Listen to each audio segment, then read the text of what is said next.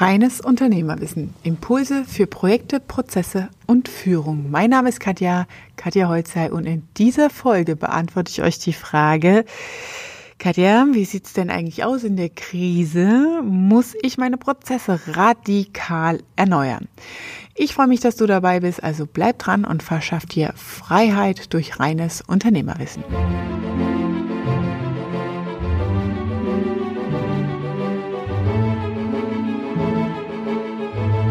Tja, die Frage aller Fragen. In der Krise wird alles auf den Kopf gestellt und ich liebe es.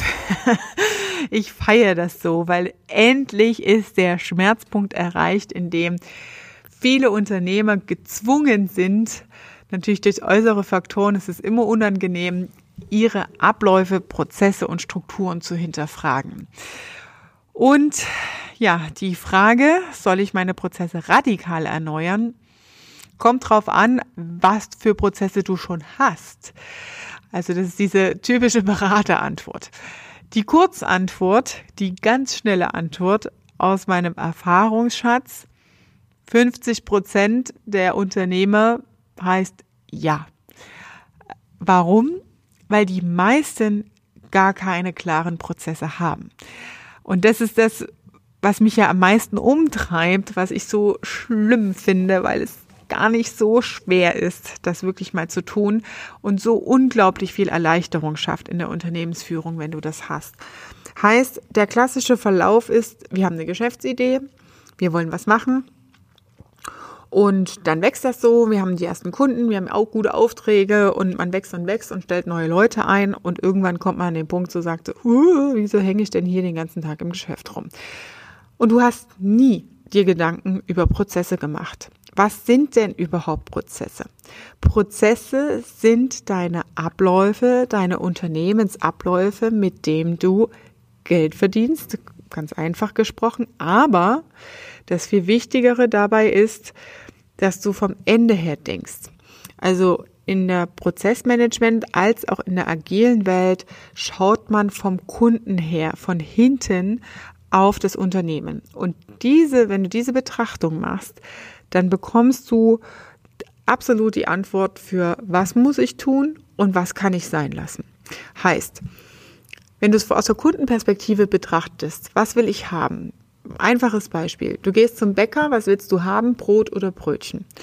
Das ist das Ergebnis, das dich als Kunde interessiert. Also bezahlst du Geld als Kunde für diese Leistung, für diesen Service, den du am Ende bekommst.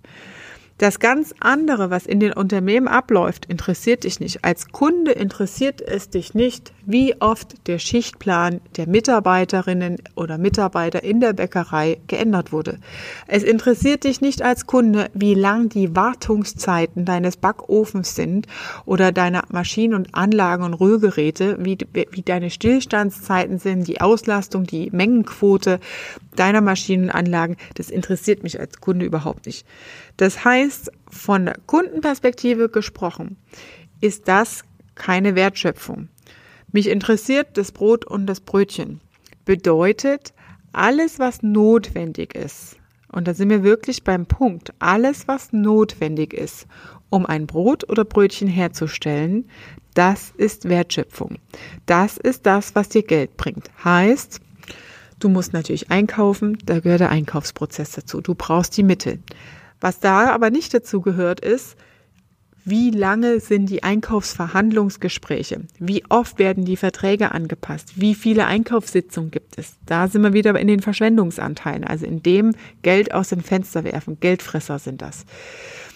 Im nächsten Schritt, du musst natürlich deine Materialien haben und du brauchst auch einen Backofen letztendlich, um den äh, Teig äh, zum Backen zu bringen und Brot und Brötchen am Ende rauszubringen. Und irgendwie muss das Ganze auch in den Laden kommen und in den Verkaufsraum.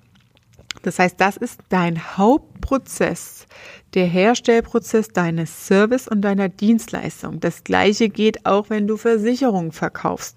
Das heißt, der Beratungsprozess am Kunden, die Analyse der Daten, was braucht er, wo ist er überversichert, wo gibt es Deckungslücken etc. Das ist der Wertschöpfungsprozess. Wie oft du die Papiere kopierst und abheftest oder wie viele Stunden du im System verbringst, das auszurechnen, das interessiert dich als Kunde nicht.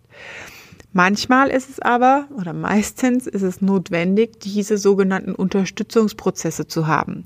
Das bedeutet, ohne die Logistikkette beim Bäcker, ohne dass der Ofen halt bestimmte Aufwärmphasen hat, dass es auch Wartungsintervalle gibt etc.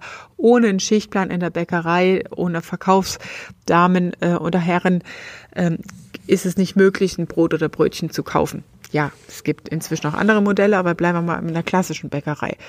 Und heißt auch in der Versicherung, ohne irgendein Formular, das auszufüllen ist, geht's wahrscheinlich auch nicht. Das nennen wir Unterstützungsprozesse. Und das Ziel ist, bei diesen Unterstützungsprozessen so wenig wie möglich Aufwand reinzustecken, weil da stecken die Geldfresser drin. Das heißt, die Frequenzen, die Häufigkeiten in der Wiederholung, in der Fehleraufnahme, in der Fehler in der Bearbeitung, das ist alles Geld aus dem Fenster geworfen. Und liebe Leute, wenn ihr als Unternehmer das nicht hinbekommt, euren Hauptprozess zu definieren und die Unterstützungsprozesse daraus abzuleiten, dann wird es sehr haarig und sehr schwierig in der Kostenstruktur zu sagen, wenn ich jetzt in meiner Profitabilität in der Krise gezwungen bin, meine Aufgaben neu zu denken, Entscheidungen zu treffen. Das heißt, mach die Hausaufgaben, definiere deinen Wertschöpfungsprozess. Das heißt, was ist der Kunde bereit zu bezahlen? Was kauft er bei dir? Was sind Tätigkeiten, die unterstützend dafür notwendig sind, um das Ergebnis für den Kunden zu produzieren? Und in der dritten Ebene, das gibt es leider auch zu häufig, sind die Verschwendungsprozesse. Das heißt, das sind alles Abläufe, die gar, gar keinen Mehrwert bringen. Heißt, Buchhaltung, Administration, Ablage, all solche Sachen, Terminvereinbarung, Kalenderverschiebung. Und wenn du da viel Reibungsverluste hast, Stunden, Tage mit verbringst, das bringt keine Mehrwert. Ja, es muss gemacht werden, aber bitte mit minimalstem Ansatz und minimalster Zeit. Heißt, wenn du digitalisieren willst, wenn du automatisieren willst, schau, dass du dir Systeme schaffst, um möglichst wenig Zeit dafür aufzuwenden. Bei mir dauert die Monatsbuchhaltung eine halbe, halbe Stunde. Das war's. Kein Rumsuchen, Suchzeiten ist der Geldfresser schlechthin in Organisation und Abläufen.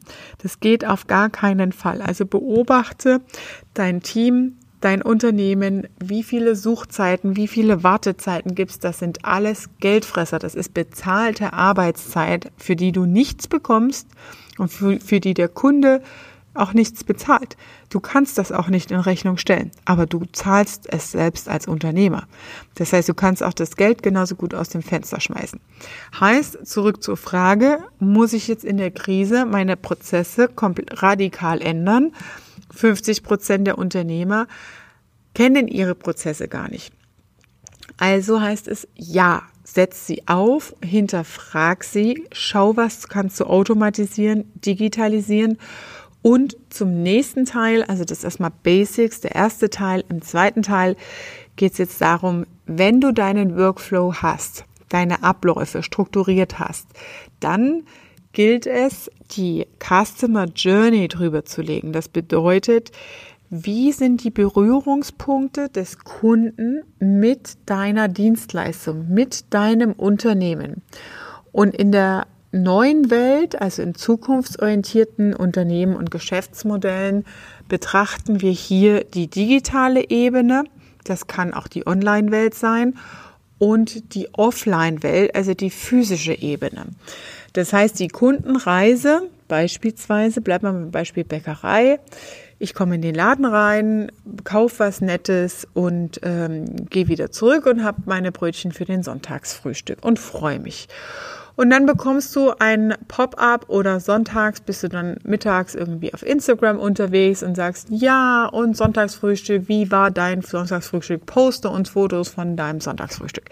Das heißt, es gibt einen digitalen Kontaktpunkt zum Beispiel, wo du auf der Reise als Kunde Berührung mit der Marke hast, mit der Firma. Zur Interaktion vielleicht auch aufrufst, auch vielleicht irgendwelche Aktionen mal machst, eine Verlosungsaktion oder zu Ostern, Osterlamm, diese äh, Hefeteile äh, da zum Beispiel. Ne? Machst du eine Aktion draus und wer die schönsten Sachen gebacken hat oder mit Kindern lässt sich das auch super verbinden. Ne? Solche Familienwochenenden.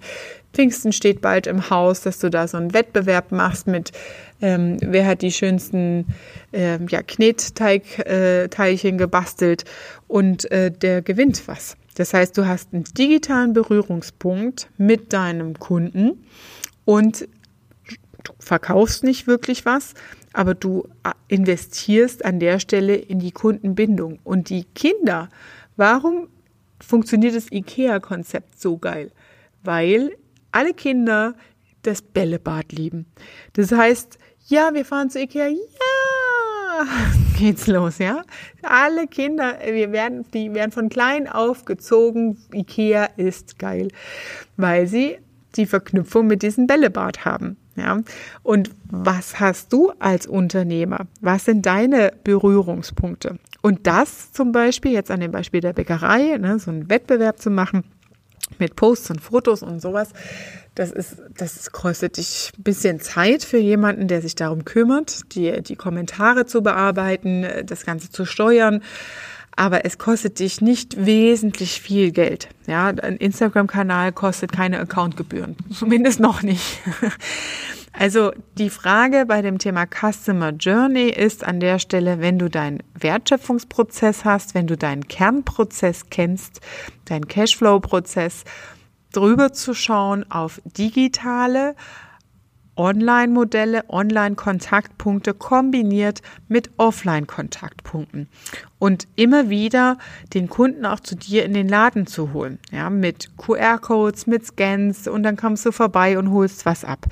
Genauso funktioniert es doch auch bei den ganzen großen Unternehmen zum Beispiel, ne, diese 10% Douglas-Teile zum Beispiel kriegst du immer irgendwie alle naslang so ein Briefchen zugeschickt und dann hast du 10 Prozent und die Leute wollen, wollen ja immer alle sparen. Aber es ist eigentlich marketingtechnisch nur ein Triggerpunkt, den Kunden an dich zu erinnern und einen Trigger auszulösen, komm zu mir in den Laden vorbei, schau doch mal wieder vorbei. Und das kannst du natürlich digital und offline verknüpfen ähm, auf dieser sogenannten Customer Journey. Das heißt, wenn du dein Kunde bist, wie erlebt er dich, deine Marke, dein Service von Anfang bis Ende, bis er bezahlt hat und dann im Upsell in weiteren Produkten natürlich auch.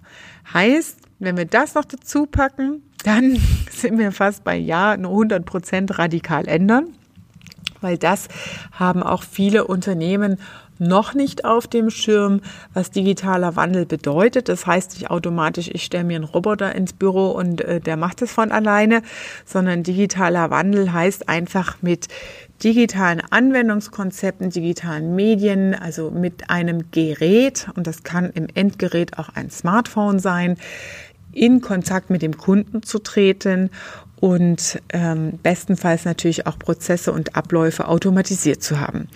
Die große Revolution, ihr wisst selber, man als Nutzer und Kunde hinterfragt man das nicht. Reisebüros, Reisebranche, Flugreisen buchen, all diese Dinge sind ja inzwischen so, dass du als Unternehmen Personal sparst, weil du selbst die Daten eingibst. Du gehst in die Suchmaschine und gibst deine Daten ein, von da nach da will ich fliegen und da brauche ich, brauche ich einen Preis vielleicht und da will ich ein Ticket haben. Und genauso läuft es bei diesen ganzen digitalen Versicherungsthemen. Du gibst vorgefertigte Felder, 80 Prozent standardisiert. Du gibst selbst deine Daten ein. Das heißt, unsere Zeit als Kunde ist so kostbar, unsere Zeit im Leben und all diese digitalen Möglichkeiten klauen uns ja diese Zeit. Und es wird sich in Zukunft dahin entwickeln, auch in serviceorientierte Geschäftsmodelle. Das heißt, die Menschen, die es sich leisten können, Zeit zu sparen, sind bereit, Mehrpreis zu bezahlen, Aufpreis zu bezahlen, um eben ein, eine Abkürzung zu haben, um eben schneller ans Ergebnis zu kommen und sich nicht mit der Auswahl von verschiedenen Varianten auseinandersetzen zu müssen. Beispielsweise sowas wie äh, den richtigen Handytarif für die Mitarbeiter aussuchen. Damit will ich mich doch als Unternehmer nicht auseinandersetzen. Das klaut mir nur Zeit. Also die Freiheit auf der einen Seite in der Auswahl der Möglichkeiten zu wählen, ist gleichzeitig ein Zeitfresser für dich als Mensch im Persönlichen, weil du dich damit auseinandersetzen musst. Früher, denke ich mal an meine Kindheit zurück, der erste Telefonanschluss, der da so kommt, ja, da gab's halt nur die Telekom. Ne? Da bist du nicht stundenlang irgendwie rumgerannt und hast Vodafone und O2 und dies und das alles verglichen. Ja, es ist auch eine andere Zeit gewesen, aber einfach mal dazu sensibilisieren im Umdenken eurer Geschäftsmodelle, deines Geschäftsmodells als Unternehmer, zu prüfen, wo lieferst du Mehrwert und diesen Zeitfaktor nicht zu vergessen. Und dann musst du es natürlich auch marketingtechnisch kommunizieren und sagen, hier gibt's die Abkürzung, hier geht's schneller, wir liefern sofort, äh, du brauchst dich um nichts kümmern, zack, hier hast du deine Lösung. Ja. Ähm, und das muss natürlich marketingtechnisch auch verwertet werden. Also das zum Thema, müssen wir unsere Prozesse radikal umdenken. Aus dem, was ich erlebe, würde ich sagen, tendenziell ja, 90 Prozent ja. Also, ich freue mich über deine Kommentare, deine Rückmeldung, deine Aha's, wo du sagst, wow, äh, da müsste ich jetzt tatsächlich nochmal drüber nachdenken für mein Business in meinem Geschäftsmodell. Da habe ich jetzt eine Idee bekommen. Ich freue mich, dass du dabei bist und freue mich, dass, dich das nächste Mal hier im Podcast begrüßen zu können. Wenn du Fragen hast zu deiner speziellen branchenspezifischen Situation, dann nutze die Gelegenheit hier in den Show Notes, den Link zu nutzen und mit mir ins Gespräch zu kommen. Wenn dir die Folge gefallen hat, dann lass gerne eine 5-Sterne-Bewertung da. Ich freue mich, dich beim nächsten Mal wieder zu begrüßen. Liebe Grüße, deine Katja.